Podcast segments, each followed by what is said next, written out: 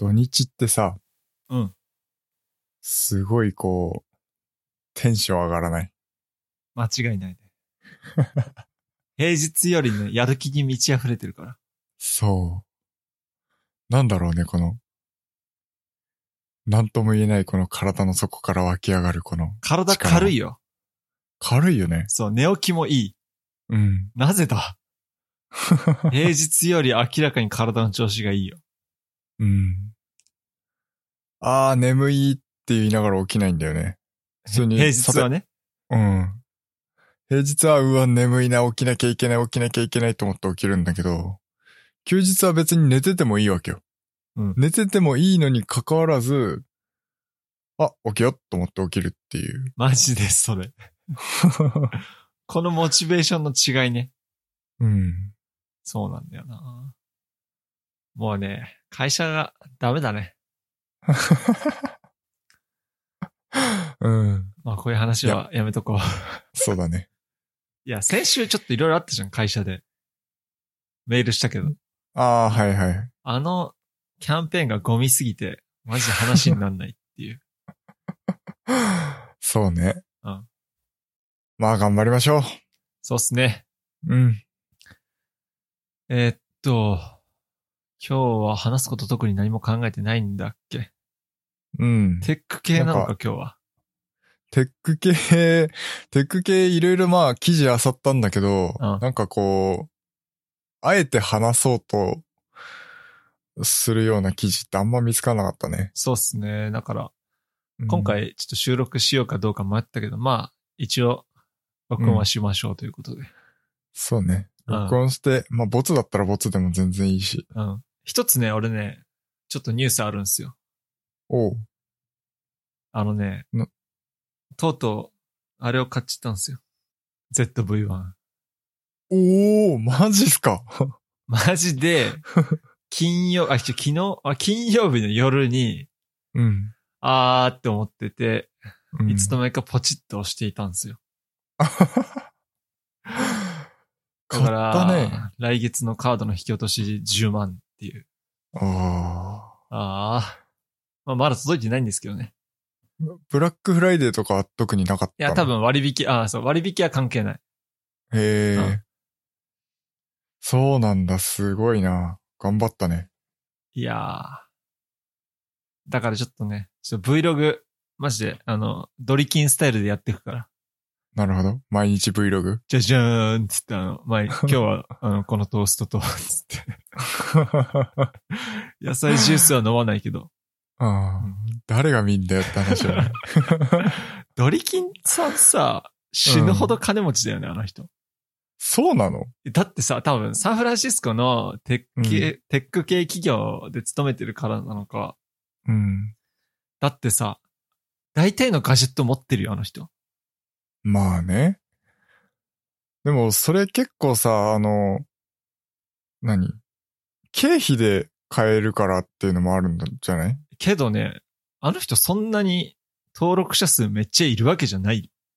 あ、そうなの？10万人なんていないよ。え、そうなの？全然いない、全然。多分7万人とかだと思う。へえ。それも結構コアななんか、マニア、マニアでしょ。うん。まあ、ドリキンさんスタイルにはならないと思う。多分普通に、サンフランシスコのテック系の企業、多分宮川さんとかもそうだけど、うん。普通に俺らの考えてる給料よりは全然いいと、いいと思うから、ああ。なるほどね。うん。金持ちですよ。三歳兄弟です。そうそうそ はい。う。ということで、また、あの、うん動画撮ったら教えます。そうですね。ちょっと使って。ゴリゴリ使っていくから。うん。うん。めっちゃ話変わるんだけど、うん。 Big Sur 使ってみてどうすか？ああ、 Big Sur 使ってみて、今のところ別に何もないよ。ああ、うん。特に使いやすいとか使いにくいとか特に感じたことないし。うんそうか。まあでも、 Apple、何 ?MacOS 歴がそんなに長くないから、そうなんだよ順応も早いのかもしれないね。うん。そっか。今のところ困ってはいないかな。ええ俺今 Big Sur にしようかすごい迷ってんだよな。アイコンがなんか、I、あの iPad とか iPhone っぽくてうんわかりやすい。うん。うん。ああ、なるほどね。そっか。アイコンね。アイコンさ、最近カラフルになりすぎじゃない？ポップに寄ってるよね。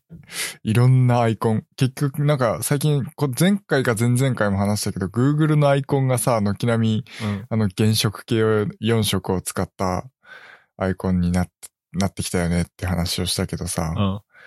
なんかその、なんだっけ、iPhone のメッセージアプリとかさ、うん。あ、メッセージアプリじゃない。あ、あい、あれ？なんだっけ ?Facebook か ?Facebook のメッセンジャーアプリとかさ、なんか、グラデーションかかったような感じになったりとかあ、さそうなの？全然それ気にしてなかった。すすぐ調べる。あの、うん、な、変わってる変わってる。Facebook メッセンジャーのアプリも、あの、下の方が青っぽくて、上の方が赤っぽい感じでグラデーションになってるんだけど、うん。がすごいみんなカラフルになってきてんなーっていううん。印象なんですよね。やっぱりこうん。数あるアイコンの中から、そのアプリを開きたいっていう風に思わせるようなための、なんだろう、こう、配色というかさ、目立つ色合いに多分してるんだと思うんだけど、なんかあまりにもみんな目立とうとしすぎてて、こう、主張が激しいみたいな。うん、なんか時代的にそのポップに寄せてるんですかね。うん。あんまりそんな気にしたことはないけど。そうね。なんかこう、これまであんまりグラデーションとかさ、たくさんの色を使うってデザイン的に、こう、あんまり良くないとされてたじゃない？あ、そうなの？うん。だから、こう、なんか、フラットデザインとかさ、シンプルなロゴみたいなのが、こう、流行った時期が、なんかこれまでだったのかなっていう気がするんだけど、最近はすごくこう、なんか、グラデーションとか配色をたくさん使って、目立とうとしている感がすごくうん。感じるかな。まあ時代の流れだろうね。うん。そういうのが流行りというか。うん。もともとさ、なんかこう、昔 iPhone のアプリケーションってこう、3D っぽい感じの、なんか、リアルに近い感じのアイコンだったのってわかる？うん。わかるよ。サファリのさ。マークとかも、もっとなんかコンパスだったよね。そう。リアルなコンパスだったような、影とか立体感とかすごくこう強調されてたようなアイコンだったと思うんだけど、そう。スキュアモーフィズムのデザインっていうのかなうん。うん。それから、なんかその Windows のさ、えっと、タイルっていうシステムができてから、こう、フラットデザイン めっちゃ噛んだの。フラットデザインっていうのが流行ったじゃないですか。うん。一色に、こう、シンプルなアイコンが一個あるみたいな。うんうんうん。そういう、なんかそういうのが流行ってから、あの、Google がマテリアルデザインっていうのを提唱したんですよね。うーん。そう。一応物理の法則には反さない程度の立体感はあるんだけど、基本的にはその、えっと、物質的なみたいな、うん。その、人が見て違和感のないようなフラットなデザインっていう感じ？が、なんかちょっとこう流行ったなっていうのがあってから、なんかまたこう変わり目うん。の時期に来てるのかなっていう気がしますけどね。うん。このアップルのミュージックアプリあるじゃん。うん。今さ、赤にこう白でうん。音符のマークなんだけど、これは俺マジで違和感しかなかったね、最初。一番最初。うん。確かに。なんか色、色の系統は変えないでほしいんだよね。うん。なんか色赤じゃなかったよね、確か。うん。じゃなかなんかった気がする。白っぽかった気がするんだよね。そう、白になんか紫っぽいうん。感じのマークだった気がする。そうなんですよね。うん。なんかそうですね。みんな結構変えてきてますね。うん。まあ、いいことでもあるけど、なんかね、こう、慣れ親しんだものが失われるっていう、ちょっとこう、残念な気持ちもありますよね。うん。確かに。はい。というところで。レッドブル開けよそうっすね。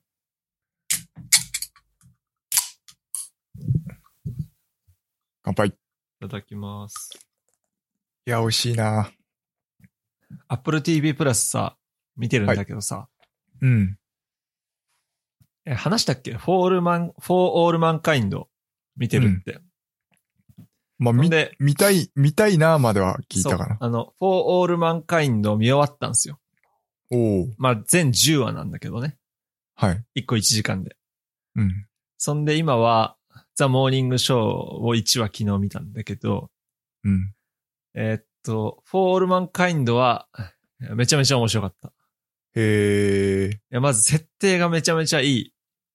で、リビルドでも言ってたけどさ、うん。本当に設定もいいし、残り、最後の2話がな、結構手に汗握る展開。へえ。本当面白かった。なんか序盤はちょっと、後半どうなるのかなって感じだったけど。どういう系なの？えーっと、うーん、1960年代かな。アポロ計画ってあったじゃん。うん。えーその時代、えーソ連とアメリカで、えー月面着陸、つか月の開発？うん。宇宙開発を競っていたわけですよ。はい。それで、ね最初に宇宙に行ったのは、えーちょっと名前忘れちゃったけど、最初の有人飛行はロシア人なんですよ。まあソ連の人。うん。だけど、えー最初に月面着陸したのは、えーアメリカのアームストロングさん。うん。有名な話ね。うん。えーそれで、そういう史実があるんだけれど、うん。For All Mankind では、月面着陸を最初に成功したのはアメリカではなくて、ソ連っうん。ていう設定なんですよ。へえ。それで、えー月で、いろいろこう、まあ、なんつう、宇宙開発結局ソ連と戦う、戦うっていうか、競い合う。うん最初に女性の宇宙飛行士を行くのはどっちだ最初に月面着陸を成功する女性は、えー US なのかソ連なのかみたいな、こうん。う、ことをやっていくっていう。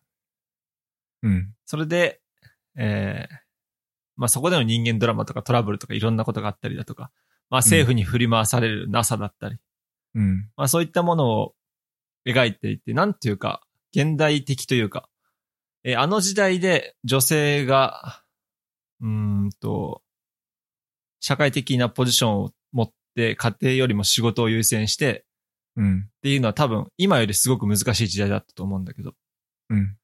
今だからこそそういう女性の働き方というかさ、うん。まあ過去は結構男性至上主義というかさ、うん。男が働いて女性が家にいるんだみたいなうん。主張が強かったところ、まあこの映画では、まあ女性がどうやって宇宙に行くのかってところも描いてるし、おお。うん。なんていうかその辺はやっぱり今の社会情勢とかも見てるのかなって思ったね。へえ。それで、まあストーリーは良かったんですけど、まあそれ以外に結構気になったところがあって、うん。まあやっぱり映像はめちゃめちゃ綺麗なんですよ。ああ、なるほどね。うん。それ何が綺麗って、うん。暗いシーンがすごいいい。へえ。例えば普通の映画とか普通の最近の俺がよく見る韓国ドラマとかだと、うん。ベッドに寝てるシーンとか、こうベッドシーン、ベッドシーンってこう、いやらしいわけじゃなくて、ベッドで普通に寝てるシーンとかの話ね。うん。普通枕元にライトがあって、その人を映したり。まあ寝てる姿の時も、部屋のどっかで間接照明で部屋を明るくして撮ってるわけよ。うん。そうしないとやっぱりカメラ的にさ、真っ暗なとこ撮るの難しいじゃん。うん。だけど、この Apple TV プラス、ザ・モーニングショーを見てもそうだけど、えー、フォールマンカインドを見てもそうだけど、やっぱり暗いところも、もうリアルに部屋真っ暗にして、月明かりとかだけ、うん。ほぼ、あのーく、えーっと、照明もない状態でのシーンが結構あるんですよ。それでも鮮明に、えー映像として表現できてる。うん。いや、これすごいなと思って。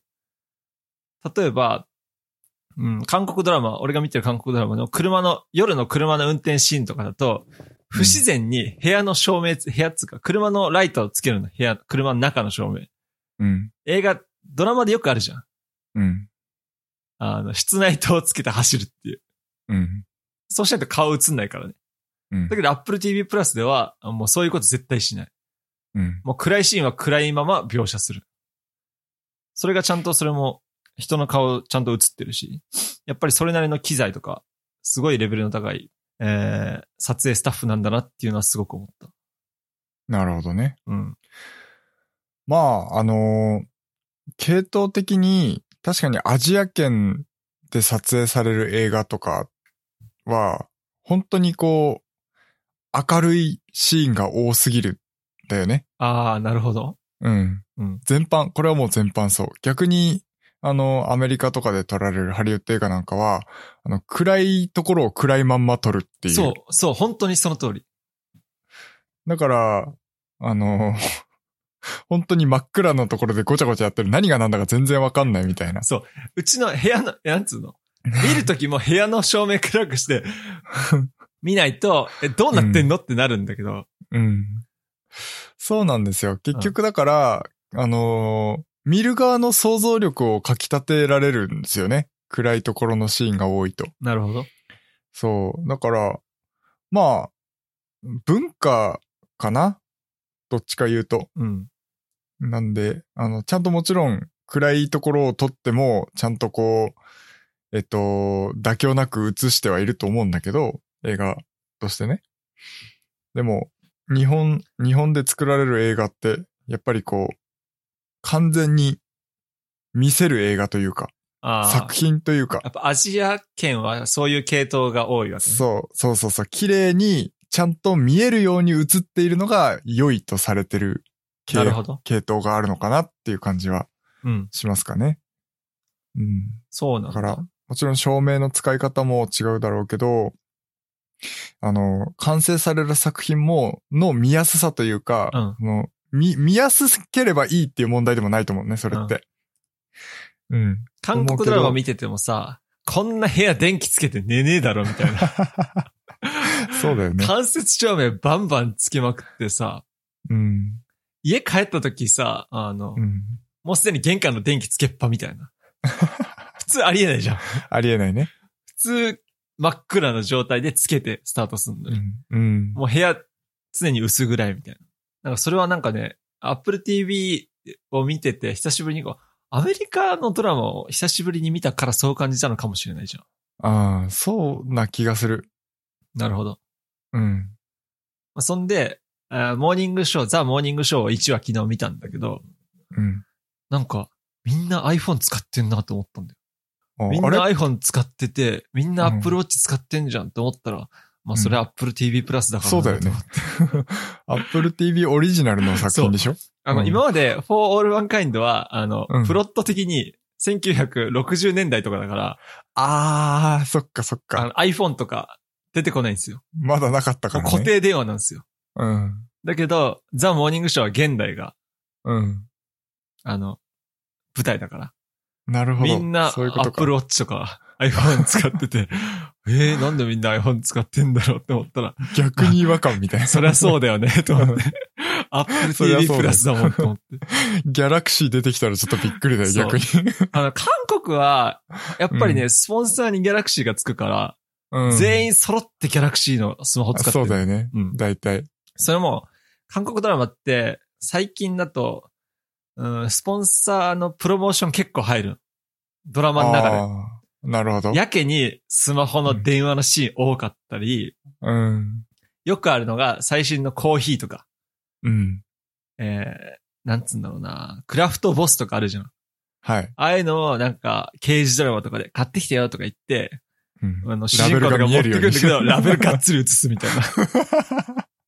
なんかね、そのね、プロモーションが韓国ドラマ結構あるんですけど、なるほどね。うん。あの、Apple TV プラスはやっぱ Apple ですからね。そりゃそうですよね。んそりゃそうっすよね。うん。ああ、面白いね。うん。あとね、やっぱり Apple TV プラス、まあ、今までこう2話見た感じですけど、うん。うーん。今の現代社会の問題を少し取り上げてるような気がして。えっと。ザ・モーニングショーでも、えっと、うーんと、Me Too ってあったじゃん。女性の性暴力の話？わかる？わかんない。なんか、えーっと、いろんなところでハウリエットの、えー役者さんとか、うん。えーっと、性暴力に遭いましたっていうのを告白したらツイッターとかで MeToo っていうハッシュタグで、いや私も実はあの人にやられてたんですとか、いつもこういう、実はこういう被害を受けてたんですとか、女性のうん。うん。性的な被害、暴力被害に遭いましたっていう、この意思表示うん。なんですけど、やっぱこのザ・モーニングショーっていうドラマも結構そういうのを扱っていたりとかへえ。するし、えーっと、For All Mankind でもやっぱり同じような、えー女性の社会進出とかそういううん女性の社会的自立のうんこと。も描いてるし、なんかすごく現代社会の問題を取り扱っているドラマだなってすごく思った。へえ。あ風刺的な。うん。まあ、風刺的なものというよりは、どっちかというと、うん、そうだね。難しいけど。風刺っていうとなんか悪い、悪いことみたいな。ああ、そうなの？あ、わかんないけど。まあいいや。まあとりあえずね、うん。まあめちゃめちゃ面白いんでね。うん。Apple TV プラス、ねうん。Apple Store で iPhone 買った人はぜひ入ってください。一応その URL 貼っておきますんで、はい。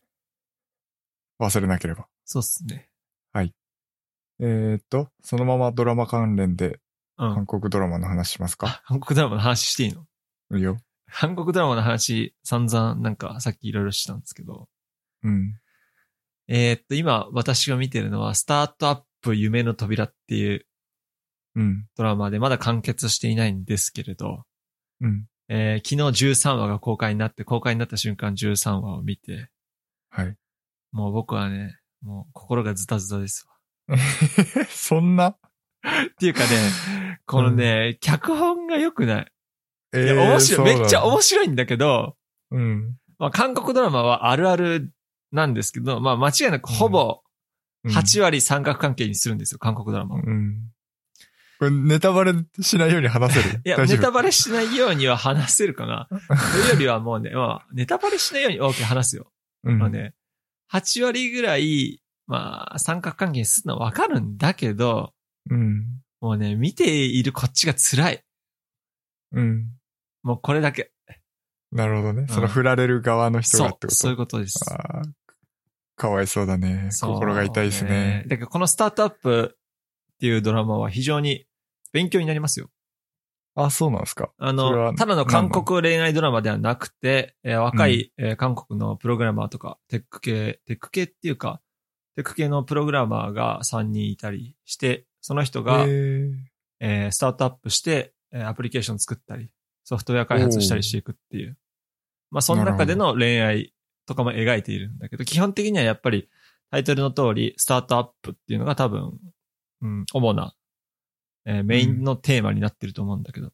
うん。だからどうやって投資を受けるかとか、うん。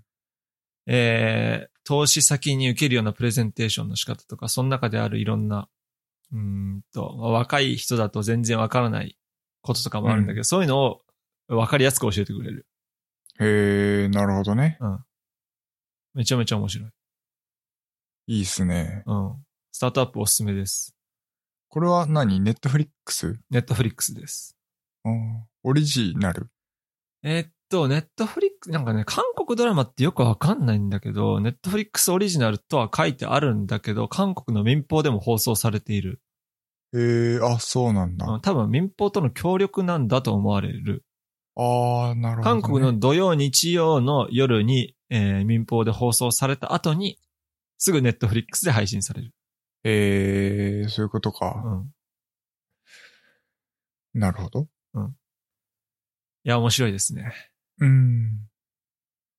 まずはネットフリックス入らないと見ネれないの、ットフリックス俺は。入りましょう。そうっすね。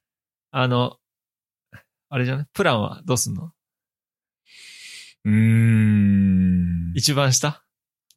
一番下かな一番下でもまあ見れなくはないよ。全然。うん。そうっすよね。780円。780円。全然780円だったらいいなって思うんだけど。うん。その次が1000、その次は1200円かな。1200円。ああ。それで、えーっと、ハイビジョン。ああ。そんで1980円で 4K。4K まではいらんかうんな、、そうね。そうちなみに俺は780円のプランだったけど、うん最近1個上げてみた。へえ、どうすか？うんなんか、気持ちやっぱ違うと思う。うん。そこに500円の価値があるかどうかってことですね。そうだね。だけど500俺はあの、うん。今のままでいいかなと思ってるけど。だけど 4K で見たいなっていう気持ちもある。ああ、なるほど。だけどね、、コンテンツとしては 4K なんでしょ？コンテンツとしてはもちろん。うん。Apple TV プラスが600円で 4K です,、ですから、うん。Apple TV プラスコスパいいんすよ。なるほどね。オリジナル作品は少ないけどね、コンテンツ量は圧倒的に少ないけど、うん。映像はやっぱ美しいなって思う。うん。まあ、なんか、アップルさん中途半端なことしないですからね。確かに。うん。はい。そっか、いいっすね。ちょっと興味はあるな。うん。マジね、スタートアップね、めっちゃいいんだけど、ちょっとこれは批判が殺到しそうな脚本ですね。ああ、そうなんすか。うん。まあ、ツイッターの、ツイッターでみんなの反応を見る限り、俺と同じですね。ああ、なるほどね。うん。もう主人公じゃない、こう、二枚目っていうか、うん。その俳優がかわいそうで、不憫でならない っああ、て感じです。なるほど。なんかある、まあ、すごいつまんない話なんだけど、あの、Amazon エコー我々使ってるじゃないですか。はい。その Amazon エコーの中の一つの機能で、ボイスパーカッションを頼むことができるんですよね。はい。いつ使うの？でそんなの。そうそうそう。それが最終的に言いたかったことなんだけど、いや、この機能いつ使うんと思って。うん。で、そのあの、ある、あのーその Amazon エコーの音声アシスタントの声で、あのまあ、ボイスパーカッションするんですけど、まあ、へーっていう。それなんで知ったの？そもそも。えっとね、あのーひ俺、今あの Amazon エコーのエコーショーを使ってるんですよ。でエコーショーって画面に、あのこんなこと頼んでみましょうみたいなのがたまに出るんですよね。エコーショーってなんか時間とか天気とか出てるんだっけ普段って？普段は基本は、あの、時計と、まあ、たまにニュースみたいなのがこう、ちらっと出てくる感じなんだけどえ、ちょっと待って。エコーショーってうん丸いやつ、それとも細長いやつ？えっと、細、細長いっていうか、えっとね、こういうやつ？そんな細長くない？へえ。あの、普通の四角いやつ。じゃあスマホと同じぐらいのうん。表示面積だね。ああ。そうそうそうそうそう。ちっちゃいやつだね。そのエコーショーの中のエコーショー5ってやつだからちっちゃいやつなんだけど、えっと、そう、いろいろ表示はされてるんだけど、そこに、あの、ボイスパーカッションをしてみたいなのを頼んでみましょうみたいなのがこう、ちらっと出てて、まあ、興味本位で頼んでみたんですけど、そう。まあ、普通にその、音声アシスタントの声が、こう、うーんとか、ぽとか、ちゃとかっていうのを繰り返して、それってさ、止めてって言うまで永遠にやり続けるの？えっとね、多分だけど、その、音す、なんていうの、こう、ミュージックっぽい感じになってるんだよね、多分。それが一。曲再生されて終わるみたいな感じなんだけど、なるほど。うん。いつ使うんだと思って。まあ使わないね。うん。それでフリースタイルラップできるんじゃない？フリースタイルラップやるときに、ちょっとビート欲しいね、つって。ああ、なるほどね。うん永遠にやってくれたらまだ使い道あるかもしんないそう。思った思った思った。そう。それに合わせて何かやるみたいなのはあると思うんだ。リズムゲームとかさ。あると思うんだけど、それも永遠ではないしっていうところで、どう、どう使うんだよこれっていうのが不思議な機能ですね。ぜひ興味がある方は、あのー、Amazon の音声アシスタントに頼んでみてください。今回テク系の話ないけど。いや、この音声アシスタントはテック系の話でしょ。そうだ、テク系、ああ、別の方向した。まあいいや。はい。あのー災害備蓄用の食べ物ってなんか食べたことある？あるよ。細長い乾パンと、うん。えー、っと、あとはアルファ米おー、アルファ米食べたことあるんだ。あるよ。どうでした？うん、まずくはないけど、普段は食わないかな。あ、まあ、そりゃ普段は食わないだろう食えなくはないよ。ええうそっか。最近、うちの会社で、その災害備蓄用に、こう、備蓄してたものが、すごいたくさん、こう、賞味期限切れて廃棄するってなって、それを、まあ、もらってきて食べてるんだけど、うちの課で。まあ、同じことあったわ。同じことあったあそうなわ。うん。で、まあ、もう、賞味期限が2年ぐらい切れてんすよ。それは食わねえ方がよくね？嘘。あのー、5年、5年長期保存のやつなんだけど、パン、パンとかね。ビスケットとか。5年長期保存のやつを2年ぐらい切れてるやつだから、まあ別に大丈夫かっつってみんな、みんな、もうみんなで食べてるのもう。出て、まあ、美味しくねえのよ。あのね、それはね、うん。知ってる。こっちも同じことやったんですけど、なんつうの、うん細長い乾パンだだったんだけど、うん。もう歯折れんじゃねえかっつぐらい勝てん。ああ、そうなんだ。そう、それでどうやって食おうと思って、コーンポタージュを会社に持ってきて、うん。それにこうディップすれば柔らかくなるんじゃねって考えて、うん。やった人がいたんですけど、相変わらずカッチカチ。なるほどね。だからこれミキサーに入れてパン粉にして、なんかフライとかにすんのがいいんじゃねって思ったんだけなるほどね。ど。うん。しあの、災害時じゃなくてってことね。そう。普通に、賞味期限の切れた災害備蓄用のパンは。そう。ああ。まあ僕も、まあ乾パンまではいかない普通のパンなんだけど、いやもう味もあんまり美味しくないし、水分はめっちゃ持ってかれるし、パッサパサだし。まあ、でも実際に災害が起きて食べるものがなかったら、まあ食べるしかないのかなっていう気はするんですけど、難しいんですかねやっぱこう、ロングキープなああ。美味しい。食べ物って。どうなんだろうね。なんか真空みたいにしてさ、うん。ロングキープっつってどんぐらいなんだろう ?5 年とか持たないとダメ？基本はそうじゃない？短くても3年とかじゃない？なんか真空パックみたいなのすれば、うん。1年とかはいけそうだけどね。宇宙食みたいな感じで。宇宙食みたいな。うん。宇宙食でも美味しいよね。うん、なんかまずくはなさそう。食ったことないけど。あ、食ったことない？なんかね、その、宇宙博物館みたいなところに行った時に、宇売ってるよね。宙食が売ってて、うんそう、買って食べたことあるんですけど、まあもう小学校低学年ぐらいの時の記憶だから、そんなあれだけど、普通に美味しかった記憶がありますね。うん。あれが保存期間どんぐらいなんかね？ね。あなんか持ちそうな気はするけど、だけどさ、結局使うか使わないかわからんものに、そんなにコストをかけられるかっていう問題もあるんですよ。うん。確かに。ね。だからあとはさ、缶詰とか。うん、そうだね。うん。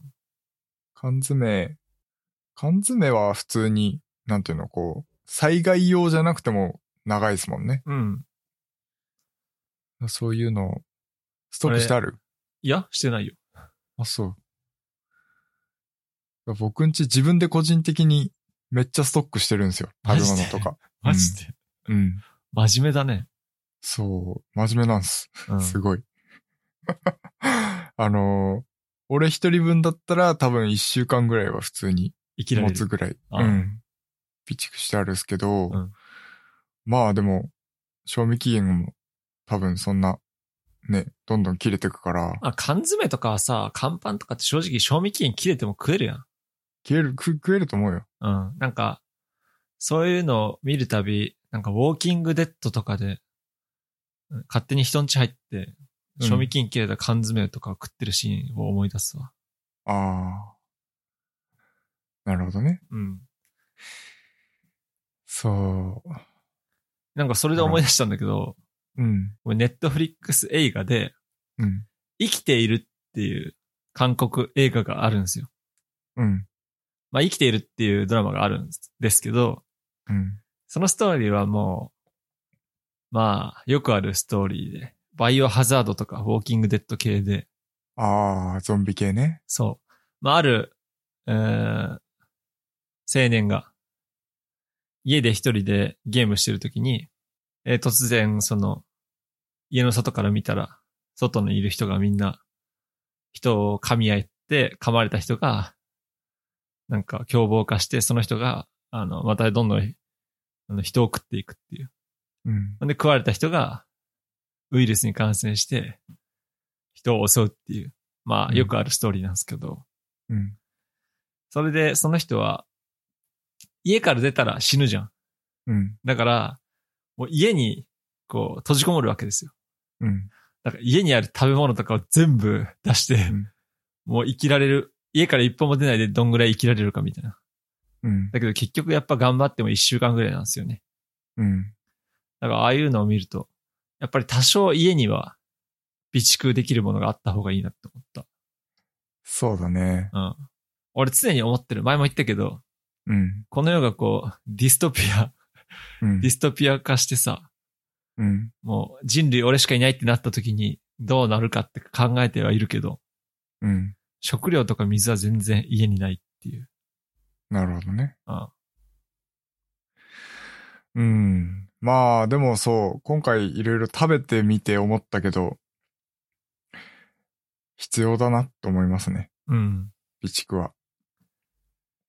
3.11の時もね、それで多分多くの人が思い知らされたとは思いますね。うん。そうですね。まあ、インスタントラーメンがあるかな。ああ。あ水がなききゃダメだな。ゃ。ああ。僕は、そうですね。食べ物なくて水もいいから、水は欲しいね。うん。水はでも、アマゾンとかで買っちゃったらいいんじゃない？うん。それも手つけないって。そう。僕、水はもうあの、僕料理に使う水買った水なんで、ずっとこう、ストックはあるんですよ。あの、ローリングストックなんですよ。うん。ずっとあの、買、買い足して、それをどんどん使ってって、それはみたいな。うん通販？えっと、コストコですね。ああ、じゃあ、その階段登って上まで。そう。マジで大変。やだなうん。すごい大変ですけど、買うときは。でも一気に3パックぐらい買って、3往復するんだ。そう。なるほど。そんな感じですね。はい。本題に入るか。本題に入りますか。本題ってなんだよ。はい。えー、まあ今回のテーマは、こだわり。こだわり。こだわりでいきましょこだわりね。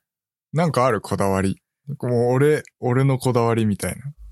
なんか、こだわりあるかって言われるとさ、全然出てこないんだけどさ。うん。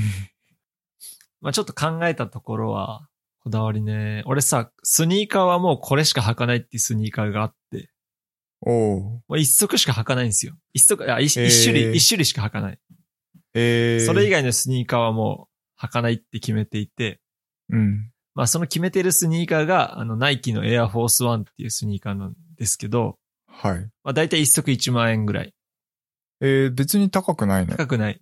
で、何がいいかっていうと、うん。マジで長持ちするんですよ。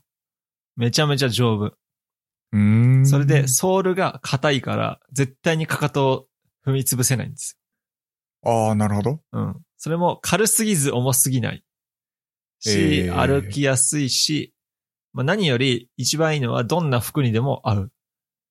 えー、それは色的にってこと？えっと、スタイルもそうだし、まあ、色も白とか黒とかうん。で、そういう単純な色だったら、正直どんな服にも合う。えー。だから俺は黒。いエアフォースワンと、まあ、ちょっとカジュアルの迷彩っぽいエアフォースワン2足ええで基本回していて、うん。それの26.5がもう完全に俺に足、俺の足に合ってるから、ええもうそれね、一つのやつも4年前ぐらいに買ったんだけど、まだ全然履けてるし。ええなるほどね。うん。もうね、今のところずっとこれ履いていくかなって感じ。なるほど、いいっすねう。ん。だから最近、なんかニューバランスの996っていうスニーカーがいいって話を聞いて、うん。それに一回浮気しようかなって思ったんだけど、うん。あのまだエアフォースワンが健在なんで、今のところ浮気する気はないけど、なるほど。一回履いてみたいなって気持ちはある。ちなみに僕は、ニューバランスの996だった気がする。マジで？はい。996とさ、5、うん。なんだっけ ?574 だっけ？スマホが今手元にね。うん。なんか2種類あるんですよ。だいたいクラシックスタイルで。はい。で、996の方がちょっと高いんですよ。うん。996、1万、俺買った時1万5千ぐらいだったかな。ああ、じゃあ996だ。だったんですけど996いいっすよね。めっちゃいいっすよ。あ、そう、574、だいたい入ってる人が多いのは574と996。ああ。で、俺が欲しいのは996のグレー欲しいなってちょっとこの間思ったんだけど、うん。まだ買ってないっすね。なるほど。なんかニューバランスさ、うん。なんか大学生っぽいなと思って。そうなの？まあエアフォースワンもそうだけど、うん、なんかニューバランス履いてる人多いじゃん。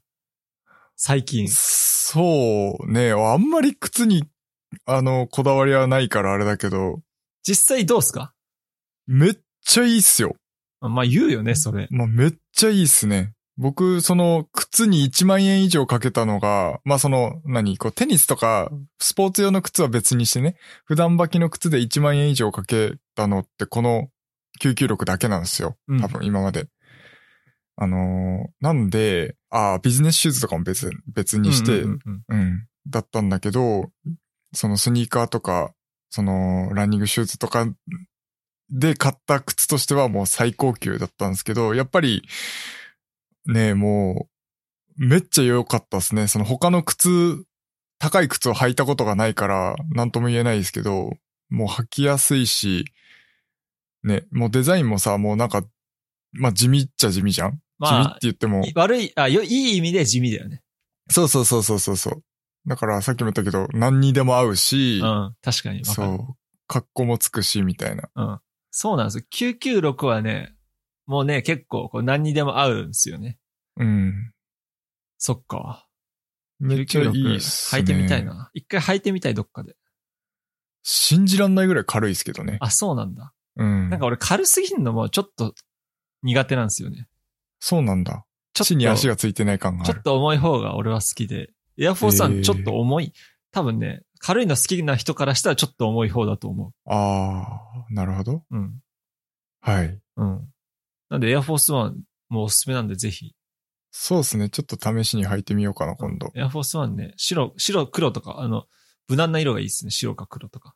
うん。うんそっか、靴のこだわりはいいですね。なんかおしゃれな人って感じがしますね。はい。森尾は？僕のこだわり、これもね、考え、自分でテーマ決めておいて、全然自分で思い浮かばないっていうあれなんだけど、僕あの、シフォンケーキ作るの好きなんですよ。初めて聞いたんだけど。嘘 でも型、型があったのは知ってる？知らない、知らない、知らない。あ、知らないか。女子じゃん。まあでも、お菓子作りじゃないんです。シフォンケーキなんですよ。ケーキ作り。そう。ケーキ作りでもない。シフォンケーキだけなんです。知らねえよ。そう。いや、なんかね、あのーきっかけはよくわからんだけど、シフォンケーキを、まあ、うち実家で結構焼いてもらってたんですよね。ちっちゃい頃から。俺のお袋が結構好きで。で、シフォンケーキに対しての、なんかこう、難易度がよくわかんなかったんですよ。あんまり。なるほど。うん。普通に作れるもんだと思ってて、結構当たり前に作れるもんだと思ってて、で、なんかこう、ふとした時になんかシオンケーキ作りたいなーって思ったんですよね。まあ一人暮らし始めて自分で料理もできる環境が整ってるから、あの、シオンケーキを作ってみようって思い立って、一回作ったんですよ。そしたらですね、もう、ものすごい大失敗しまして。成功したんじゃないんだ。そう。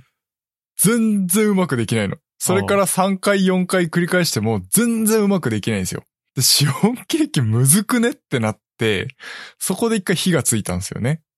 やってやろうとあ。そう。作ってやんぞ、みたいな。そう。だからシフォンケーキと僕の戦いがそれからすごい繰り広げられて、もういろんなレシピ見て、いろんな作る方法とか材料の分量とかをいろいろ試した結果、その材料の分量に対してもめちゃめちゃこだわりがあるし、もう本当にコンマ 5g 単位ぐらいでもちょっとでも多かったらもう削り取るみたいな。そのぐらいこだわるんですけど、お菓子作りとか、ケーキ作りって、うん。やっぱり 1g ずれたら結構変わるって言うよね。変わりますね。やっぱり。で、その、本当に分量とかだけじゃなく、例えばそのシフォンケーキって僕、冬にしか作らないんですよ。なんでかってそのメレンゲの立ち方がやっぱ夏と冬で全然違って、あったかい空間でメレンゲ作るのって結構難しいんですよ。そうなんだ。そう。だから冬にもうあのエアコンとかも全部消して、部屋めっちゃ寒くして、で、メレンゲ冷たい状態で泡立ててとか、あとはその、卵の新鮮さとかももうめっちゃ見るんです。あの、スーパー行ってこう、採卵日みたいなのがあるんですよね。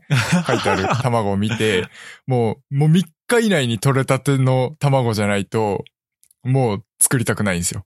それさ、作ってさ、自分で食うの？大体人にあげる。あ、だよ、だよ、ね。人と食べる。だよね。もう結構でかいんですよね。あー20センチ型だかな？僕持ってんのが。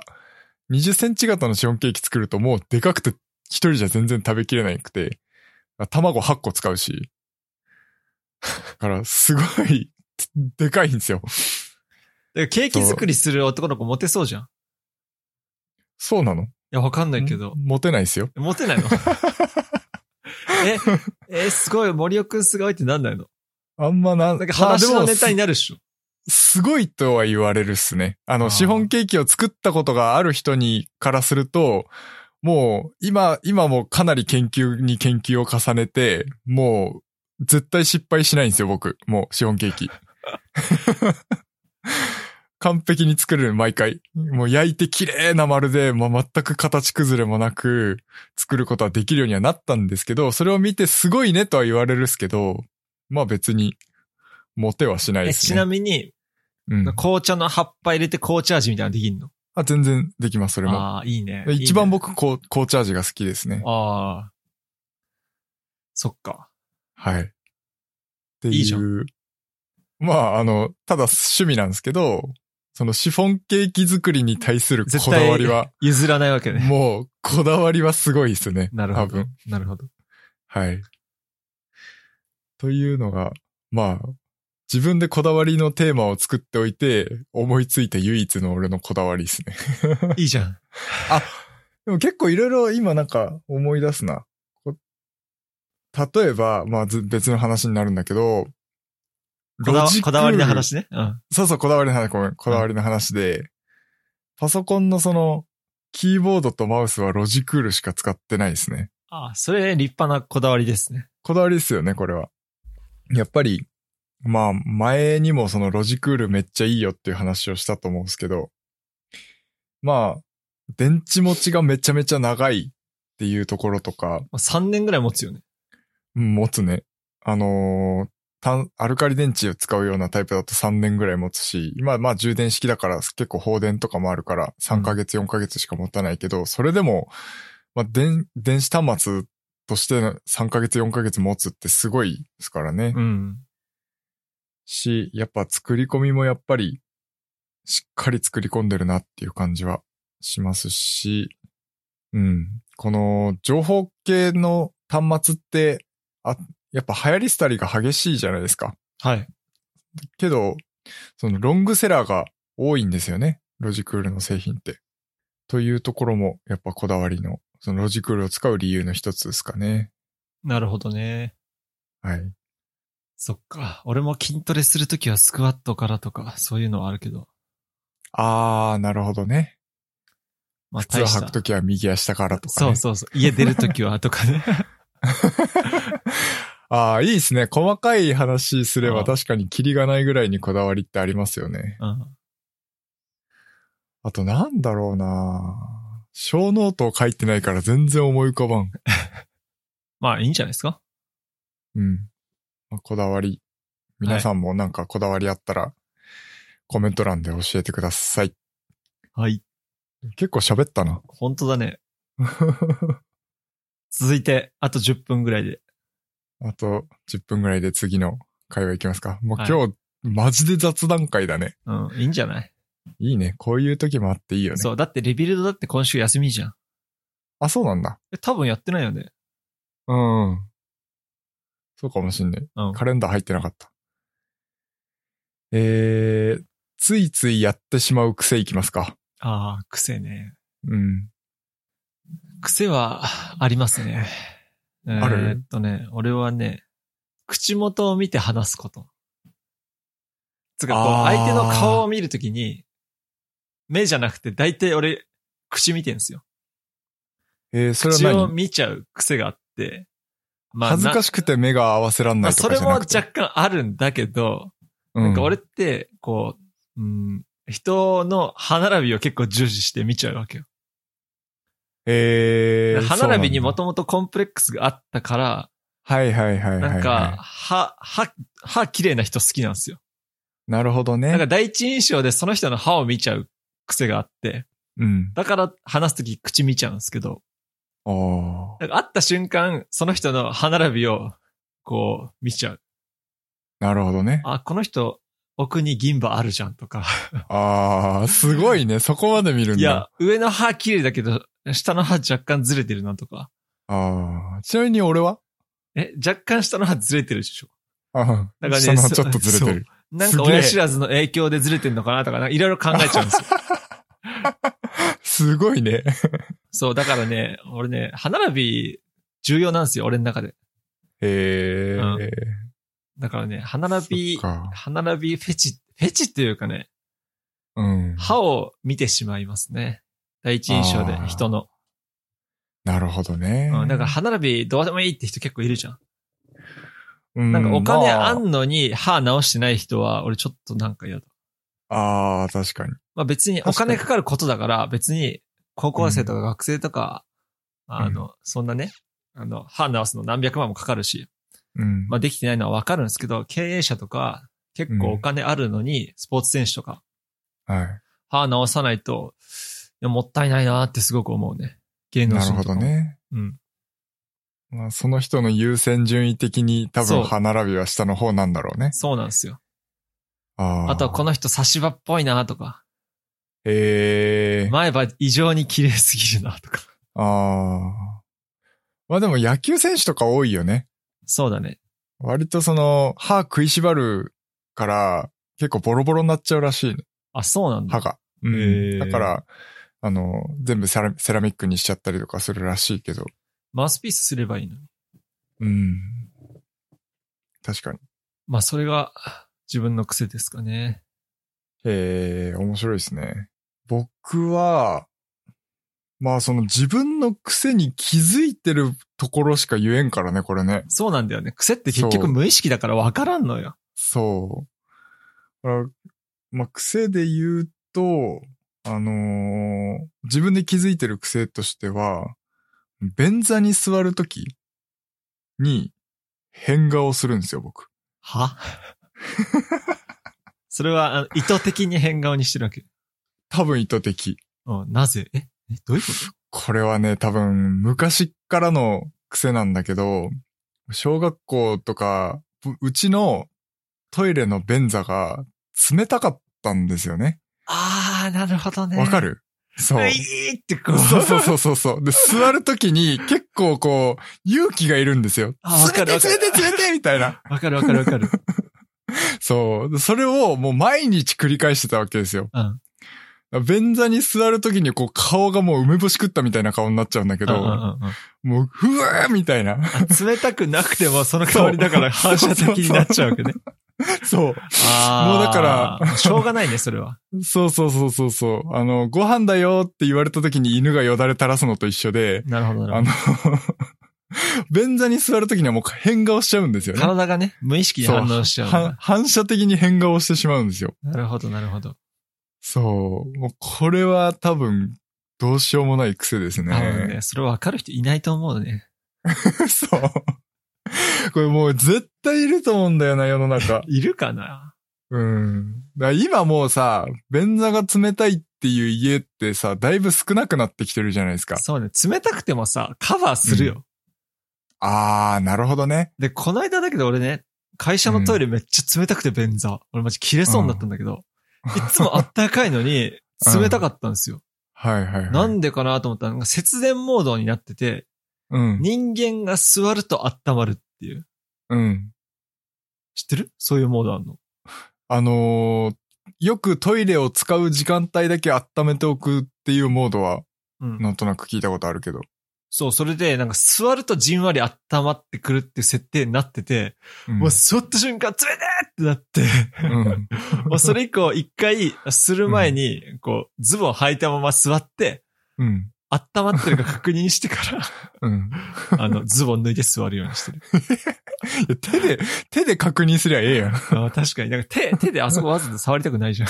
あ、そうなんだ。それもこだわりですね。多分。ああ、そっか。だけど森尾の家さ、ウォシュレットないよね。ナイス。僕今結構古い家に住んでるので、もう便座に、あの、電源は通ってないですね。なんかだけど、布みたいなの敷いてたよね、確か。うん、一応、あの、布の便座カバーはつけてますけど。そうっすよね。いや、便座あったかいのはね、正義ですよ。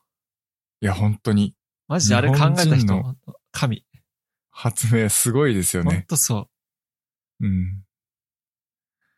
いや、本当に。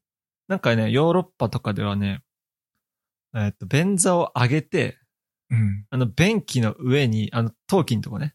うん。あそこに、こう、和式スタイルで足乗っけて、へえ。するところもあるらしいよ。へえ。そう、便座が汚いかなるほどね。ら。うん。そっか。でも和式ってそういった意味ではめちゃめちゃいいよね。そう、俺和式ね、嫌いじゃないよ。うん。あの、和式じゃないと嫌だっていう人も中にはいるらしいよね。ああ、なんか、久しぶりに、なんか古いショッピングモールとか行って、うん。なんかダインのところ並んでるなと思ったら、和式だけ空いてて、おう。みんな和式行かないんやと思って、俺一人で和式入ることあったけど、うん。俺全然和式でいいわ。確かに。あのー不特定多数の人がするところであれば、和式だったら、だって触れなくていいじゃん。確かに。だから、俺も混んでて和式空いてたら和式行くな。普通に。だよね。うん。はい。という感じですかね。何の話だ？いや、まあ、今回全部雑談で終いや、わってテック系のしまいましたけど話したから。アレクサの話。あと、ロジクールのこだわりの話ね。そうそう。あと、Apple TV プラスの話もしたからね。いいあ、でしょそっか。はい。いいでしょう。はい。ということで、あの、ZV-1 で Vlog 撮って YouTube に上げるからリンク送るね。うん。いや、それも、リンク忘れなければ貼っとくんで。了解です。はい。じゃあ、締めますか。はい。えー今回の、えー、おポッドキャストは hpk.jp スラッシュおポッドキャストスラッシュ022で公開しておりますので、そちらの方もよろしくお願いします。それではそ。れでは。